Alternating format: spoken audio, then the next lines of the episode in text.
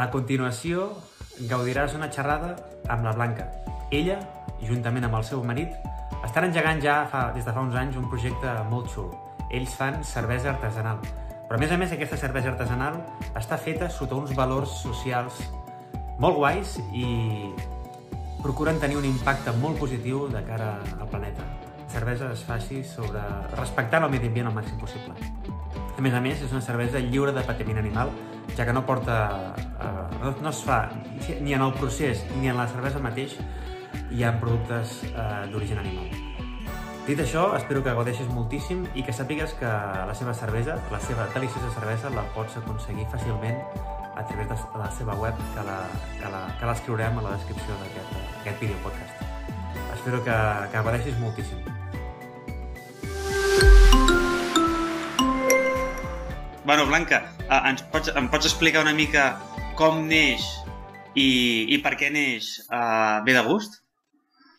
Sí, doncs mira, Bé de Gust va néixer um, fa això, dos anys i mig, més o menys, i va néixer arrel de que nosaltres, en, en Lluís i jo, que és la meva parella i soci també, um, havíem viscut molts anys a, a l'estranger, treballàvem per, per multinacionals, i cada vegada que ens movíem de país o que, bueno, que, que ens canviaven a una nova ciutat, ens feia, era una mica el nostre hobby, no? doncs anar a conèixer les cerveseries del lloc.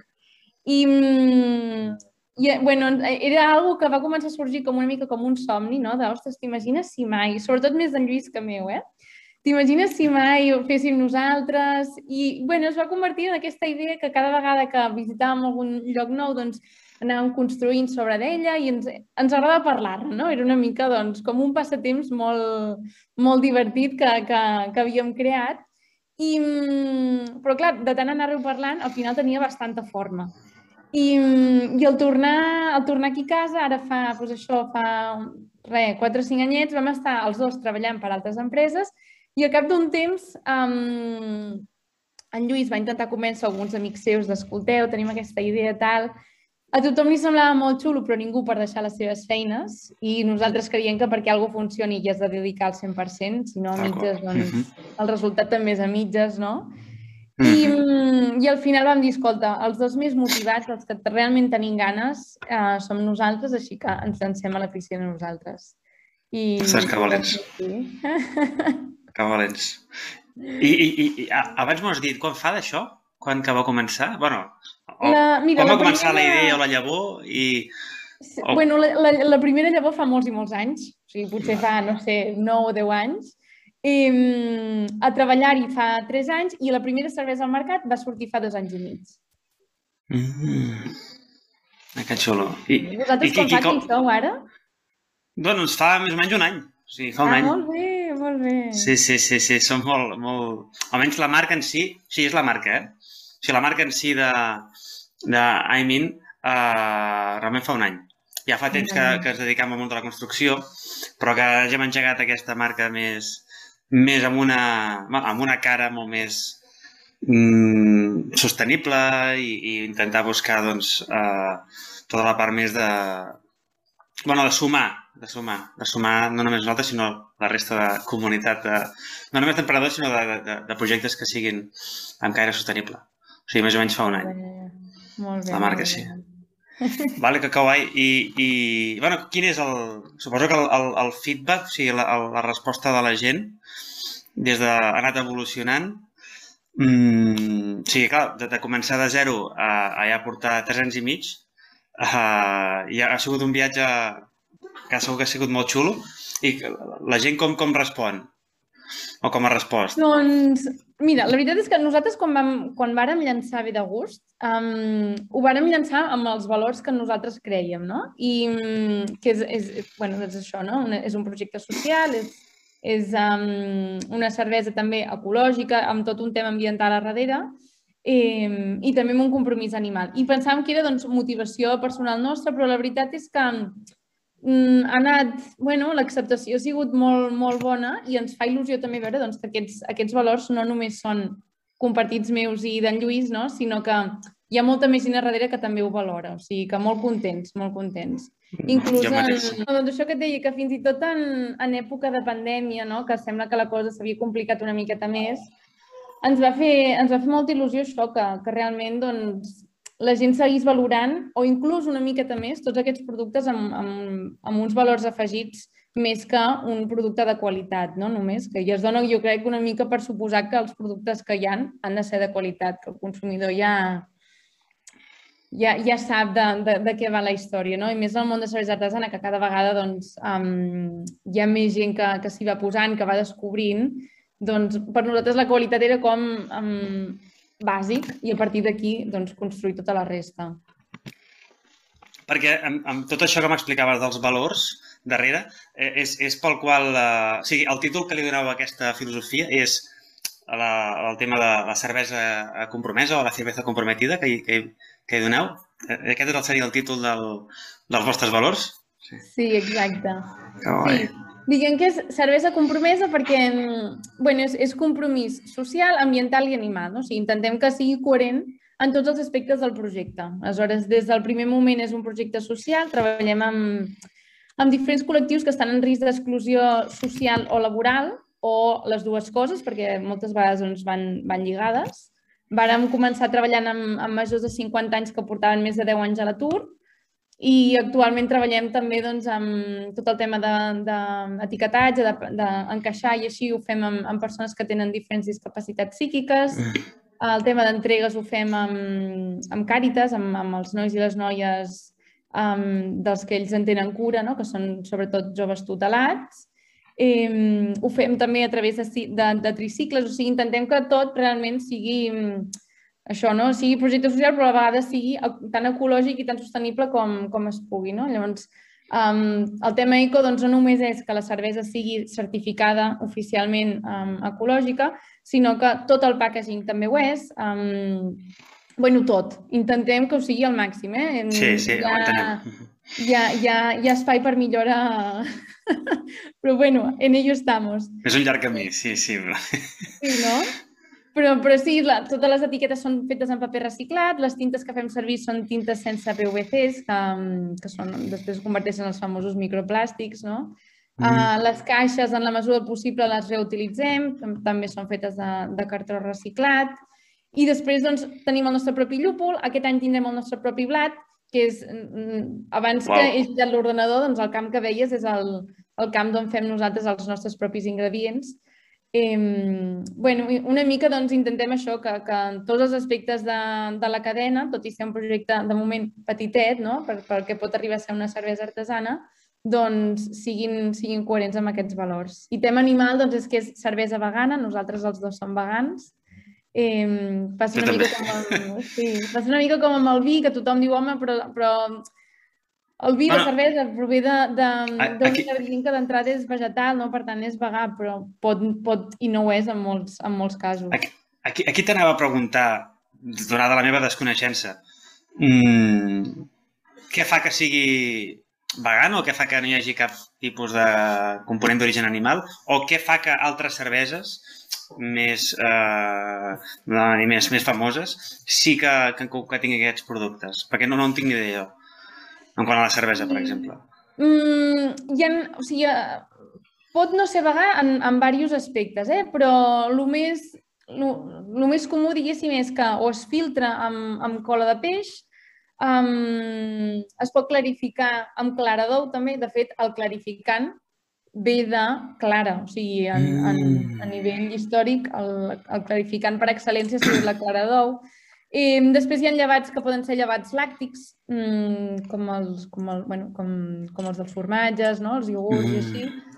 I nosaltres doncs, no, no, no, no filtrem, no clarifiquem, els llevats que utilitzem són tot llevats d'origen vegetal i després doncs, anem, anem una mica més enllà, o sigui, més enllà. No és anar, per nosaltres no és anar més enllà, eh? és realment fer el que, el que ens surt, no? però en el camp de llúpol, per exemple, doncs, si, si fan el niu els ocells en certes plantes, doncs aquelles plantes no es cullen, no? I doncs esperem que els ocells creixin, migrin i marxin.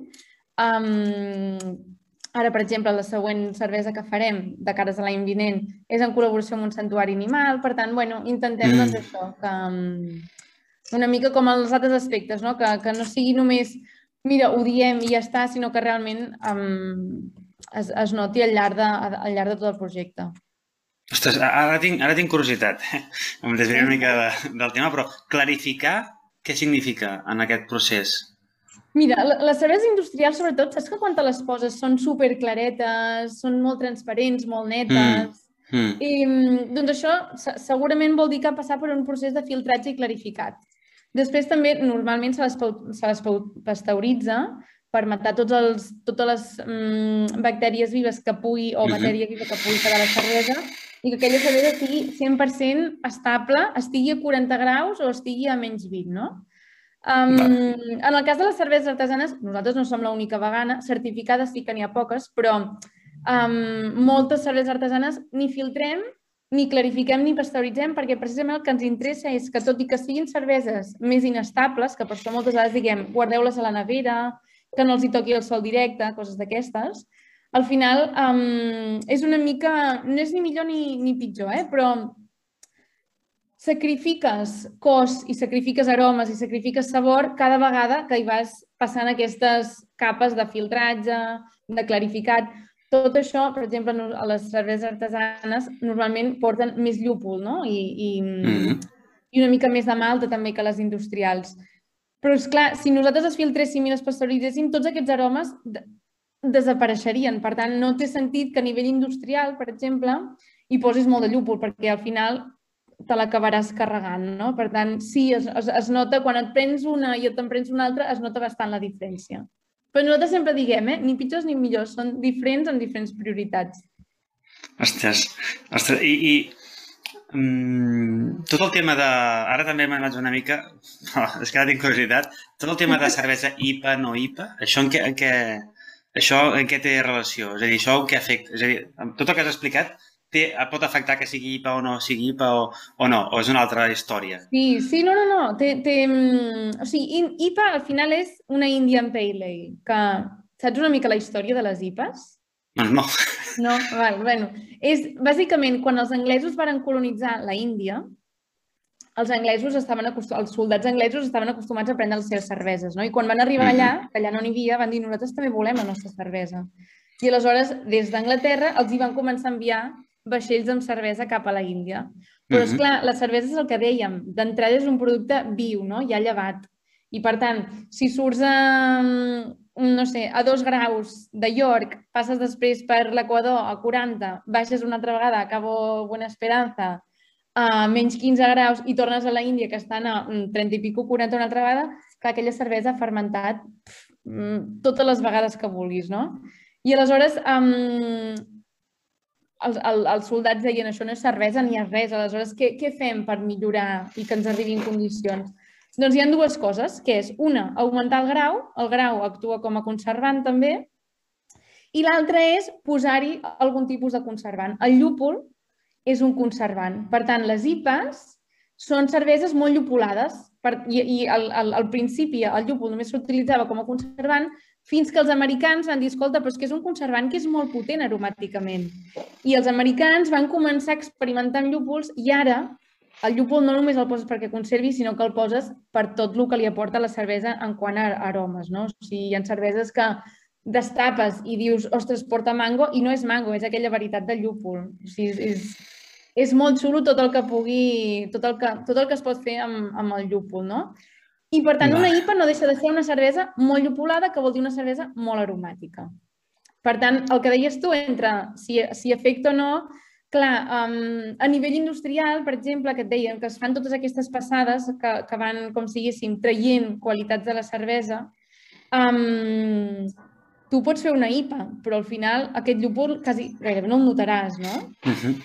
Per això també moltes, moltes industrials compren partites artesanes i després sí que fan algunes IPAs com les coneixem, no? Així potents i, i, i fortes.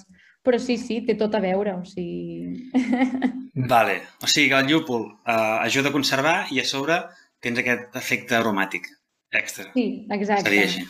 Sí, vale, sí. Vale, vale. I, i, I sobre el que deies de... T'anava a preguntar per l'impacte ambiental.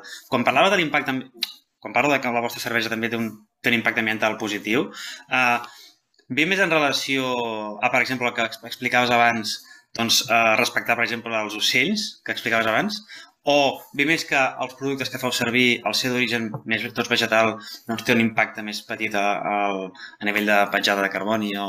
Saps? Sí, sí, sí. O sigui, és, O al tot. final, ocells que et dic és res, és anècdota, eh? perquè, perquè entengués una mica la filosofia.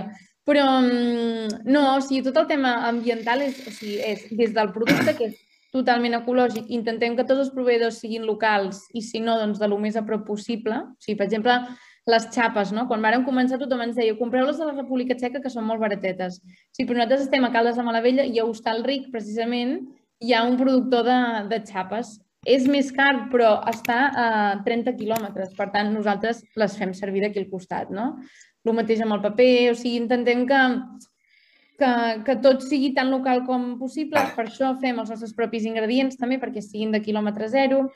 Les entregues les fem amb tricicles a, les, a Girona Centre, que és la, la ciutat gran, com si diguéssim, Mm -hmm. eh, més propera, i tot el que no és um, Girona Centre, que fem amb, amb, amb tricicles, però que fem nosaltres les entregues, les fem també amb cotxes híbrids, i esperem que d'aquí poc puguin ser cotxes elèctrics.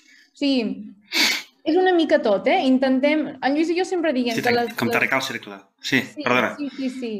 Que les decisions que prenem sempre han de, mm, han de respondre sí a té impacte positiu eh, social, el té positiu a, a nivell ambiental o a nivell animal. Si respon que sí a una de les tres o a les tres, aleshores anem, anem, anem endavant amb aquesta decisió. Si és que no, busquem alternatives o no, o no es fa. Uh -huh. Ostres, i, i, i per exemple, uh, pel tema del llúpol, que ara l'esteu plantant al vostre propi, us heu trobat algun, algun entrebanc? O quina és la part més dificultosa de tot això? O tot? Sí, no, no. La part més dificultosa és que, clar, nosaltres no veníem de, del sector agrícola. O sigui, Mhm. per nosaltres anava a dir, ho hem hagut d'aprendre tot, però seguim aprenent cada, cada dia, perquè, clar, és, és, realment és supercomplexa. Quan t'hi poses, al·lucines de, de lo complexa que és fer créixer alguna cosa, no? No és només planta de llavor i bona sort.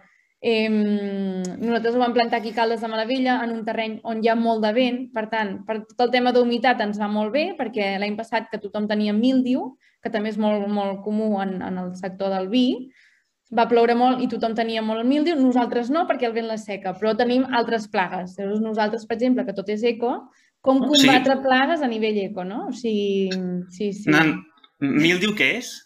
Has dit? Míldiu, míldiu és, eh, és un fong que, Vale. que, que mm, es procrea sobretot en, en ambients molt humits. I llavors es va, es va, es va, bueno, s'instal·la les fulles i se les va menjant. I quan hi ha míldiu en el llúpol o, o, o a la vinya, totes les fulles queden com pensides, grogues, o sigui, no, no en pots treure res, realment són collites perdudes. Ostres. Vale. Sí, sí, sí. Així que ja et dic, o sigui, mm, entrebancs moltíssims, des de posar-ho en un terreny sense haver pensat prèviament si el terreny era mm, el terreny que li tocava o no, perquè no, no ho coneixíem. Ara ja sabem que segurament no era el terreny ideal, però bueno, estem... col·laborem molt amb Fundació Emis, que estan aquí a, a Riu d'Arenes, que és una... Bueno, fan moltes coses, fan tot el tema de mm, conservació de, de les rieres de per aquí la zona de la Garrotxa, de Girona, tot el tema de la tortuga a Catalunya, fan moltíssimes coses i una d'elles és um, ajuden als agricultors ecològics a eh, bueno, doncs anar millorant la gestió de marges, la gestió de, del sol, tot això, i ells ens estan ajudant molt doncs, a anar millorant cosetes que n'hi ha moltíssimes a millorar i, i quan t'hi poses descobreixes que no acabaries mai. O sigui, és, passada. O sigui, o sigui que el terreny que teniu la, el podeu aprofitar per això. Que deies que dius que no era el millor, però, però igualment el, Sí, sí, sí. podeu adaptar bé. Est- Estem, estem adaptant-lo bé, però um, era un sol... Aquí, a, aquí a aquesta zona eh, hi havia molta agricultura intensiva, per tant s'havien fet servir molts insecticides, moltes pesticides, i Mm. per tant els sols són sols molt, molt maltractats, com si diguéssim, no? O sigui, se'ls ha de donar molt de carinyo, aportar molta matèria orgànica, um, intentar doncs, que hi hagi aquesta, um, aquest equilibri. Nosaltres al principi dèiem això són males herbes i al final et dones compte que cap herba és mala, no? Totes tenen el seu rol. Mm. És, és, no, és molt maco, eh? Vull dir, nosaltres ja et dic, fa poquet que hi estem posats, però, però és, és un món que és una passada. O sigui, i llavors cada... Que jo també desconec moltíssim, eh? Cada dia entenc a certes hores del dia o no, bueno, o un cop al dia o més un cop al dia, heu d'anar uh, revisant com, com evoluciona di diàriament? A l'estiu oh. sempre, a l'estiu sempre hi ha feina, però ara a l'hivern a l'hivern el llúpol descansa, doncs s'adorm, com si diguéssim. O sigui que mm. a l'hivern mm, anem fent poca coseta, dona poca feina. Vale, vale. I, i... sí, sí. Sortirem d'aquí sí, sí. una mica de, de cervesa i una mica de llúpol, eh? Estem entrant molt en detall al llúpol, sí, sí. uh, I llavors vosaltres, com a... Bueno, la vostra cervesa, fins a on arriba? És a dir, qui la pot comprar? Esteu, abarqueu... Quins terrenys abarqueu? O quines zones? Eh, estem sobretot a Catalunya. Eh, Tot Catalunya? Però hem, bueno, vam, en el seu dia vam entrar en bastants restaurants estrella Michelin i aleshores això doncs, ens va fer que poguéssim entrar a altres llocs de, de la península. O sigui, bueno, estem al País Basc, a Madrid, um, a Cádiz, o sigui, arribem una mica... Um, anava a dir tot arreu, però no és a tot arreu, no? Però en quant a territori, sí, bastant extès, però bastant, el foc està bastant a, a Catalunya. Um, bueno, França ho tenim a prop, o sigui, tenim més sí. a prop França que no. Sí, sí, sí. sí. que són quines parts. Andorra tenim algun client, però no, sobretot és per aquí i, mm -hmm. i en especial doncs, estem a, a botigues especialitzades, que és, o botigues ecològiques, gourmet o veganes, Eh, I després molt a restauració. Nosaltres estem molt a restaurants, hotels... Um, estem en alguna cadena de supermercat, com a Veritas, els supermercats... Ah, sí? Uh, sí, en ell, estem a tots els supermercats que tenen. Eh, I l'any passat vam entrar també als Bon Preu i Esclat, però de proximitat en aquest cas, o sigui, els de Girona, uh, zona, zona Lloret, uh, tota aquesta zona de per aquí. Vale. I, sí. i després online. Online. A la part de Barcelona, al Veritas... Mmm, sí, sí, a Veritas, Veritas estem a tots els Veritas. A tota... Vale, sí, jo em puc trobar a Terrassa, doncs. Sí, vale. sí, sí, sí. Vale. vale. I llavors, uh, qui vulgui comprar-vos cervesa, la, la forma més ràpida és per, a través de la web? A través de la vostra web directa? A la web, a la web um, està sempre actualitzada i en menys de 48 hores fem totes les entregues, o sigui que Sí, és la manera més, vale, vale. més, més ràpida, a no ser que tinguis un Veritas a sota casa o, yeah, o una de les yeah. estem. Vale. I, I entenc que bueno, és intuïtiu, entren allà i va a comprar, no? no sé, sí. quina, teniu molts tipus? O teniu un tipus? Tenim tres tipus, tres, tres tipus, tipus i treballant en el quart. N'hi ha una que és molt suau, que és una que fem amb flors silvestres, que recollim aquí al, al bosc del costat, Um, N'hi ha una altra, que és la que, la que et deia que sobretot es, to, es troba en l'alta gastronomia, que és la de Gust, que porta el mateix nom que el projecte, que és una que té al cor.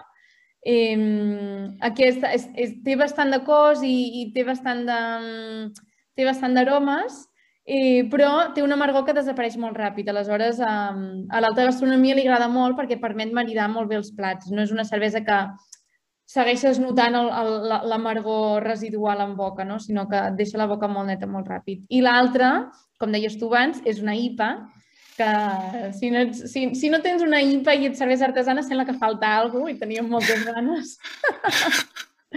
I la varen fer, la IPA es diu L'Atrevida, la varen fer amb una, amb una associació d'aquí de, de Girona, que té un restaurant escola per nois i noies extutelats. Eh, molts són, doncs, molts són nois i noies que venien d'altres països, que l'Estat en el seu dia els va tutelar, però als 18 anys um, es troben de cop que la tutela s'acaba, no? I aleshores deixen de ten... es troben al carrer sense feina, sense casa i sense família. I, um, i aquesta associació, que es diu um, Iniciatives Socials, els, els formen sala i en cuina durant dos anys i després els hi busca un lloc de feina.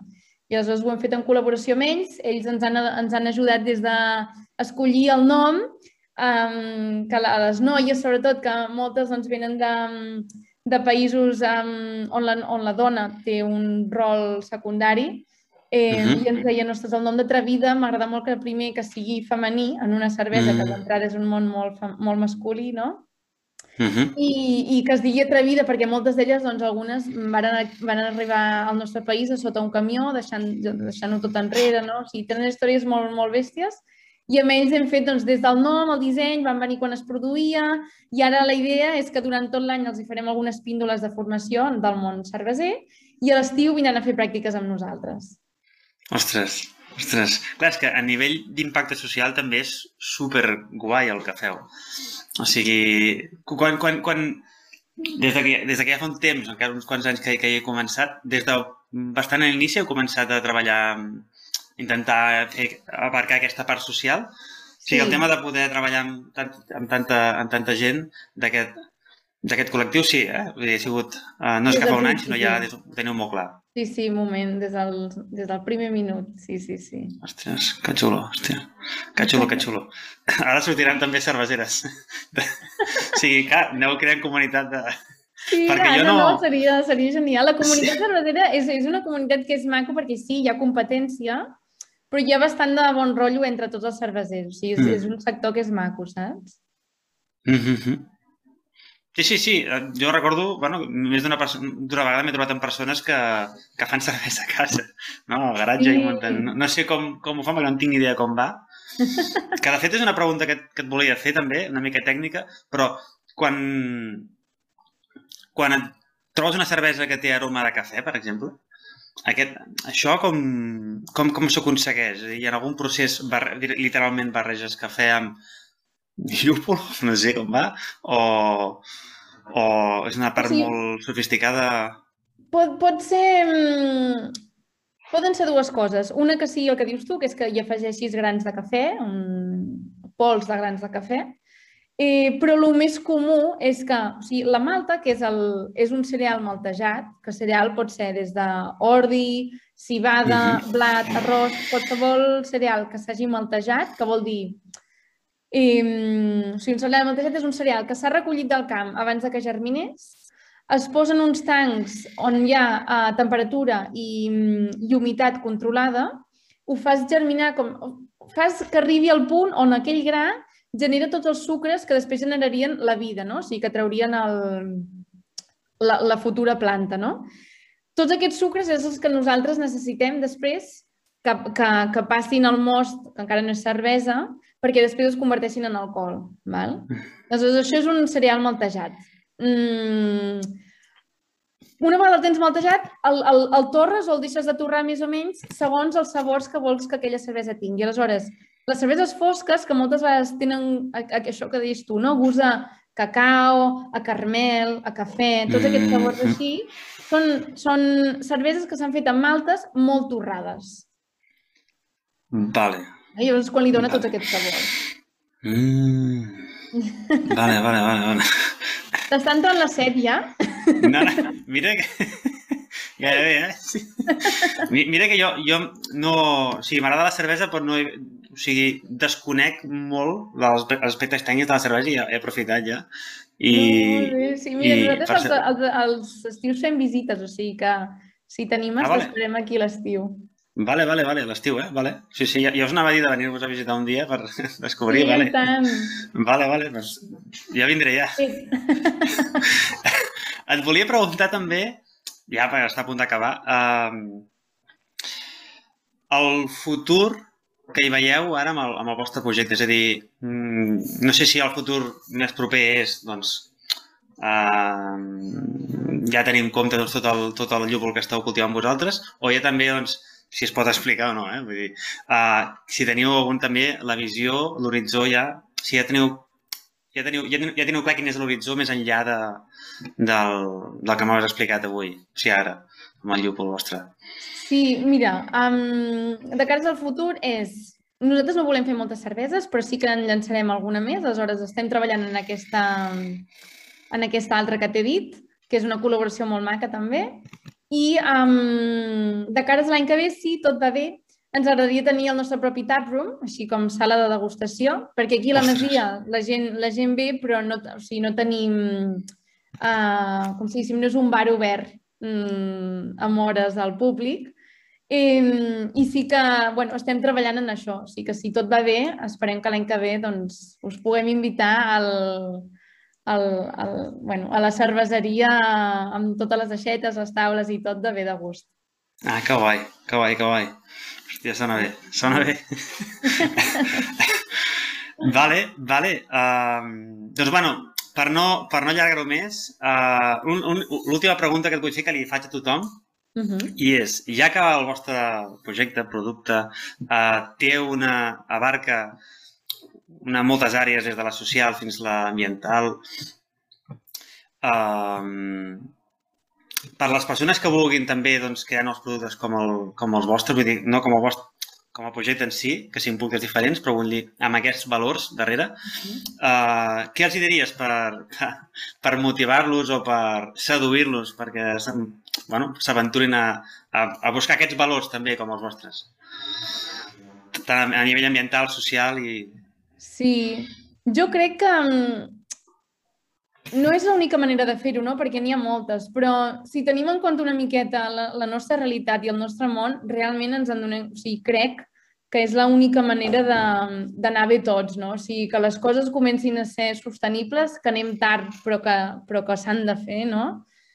Perquè vull dir, ja no és, ja no som quatre o són quatre que diguin que hi ha un canvi climàtic o que t'expliquin coses, sinó és que hi han dades, no? O sigui, el nostre impacte és mesurable i, per tant, ostres, si podem minimitzar-lo i podem, i podem fer que aquest món, que jo sempre dic que és una passada, que tenim un planeta que és increïble, segueixi siguent-ho, doncs, doncs crec que és responsabilitat de cada un fer-ho fer, -ho, amb, amb aquests valors o no, digue-li com vulguis, no? però tinguent, tinguent això en compte. I el tema social, doncs, bueno, al final som, som un animal social, vivim en societats i cadascú mires pel seu propi bé.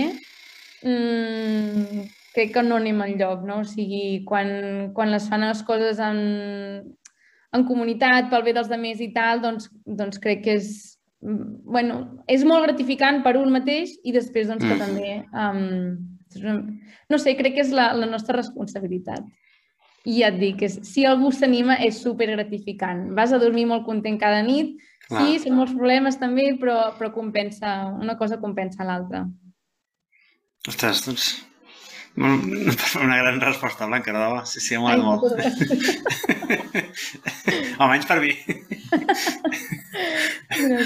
Res, doncs, Blanca, moltes gràcies per, per aquesta estona, de debò. Uh, jo personalment us aniré a visitar i, i animo que tothom que ens pugui escoltar doncs, que la provi la vostra cervesa. Super, mil gràcies, Vale. Jordi. Un plaer. A tu, moltes gràcies, Blanca. Que vagi Adéu. molt bé. Vagi molt bé. Adéu. Adéu. Adéu.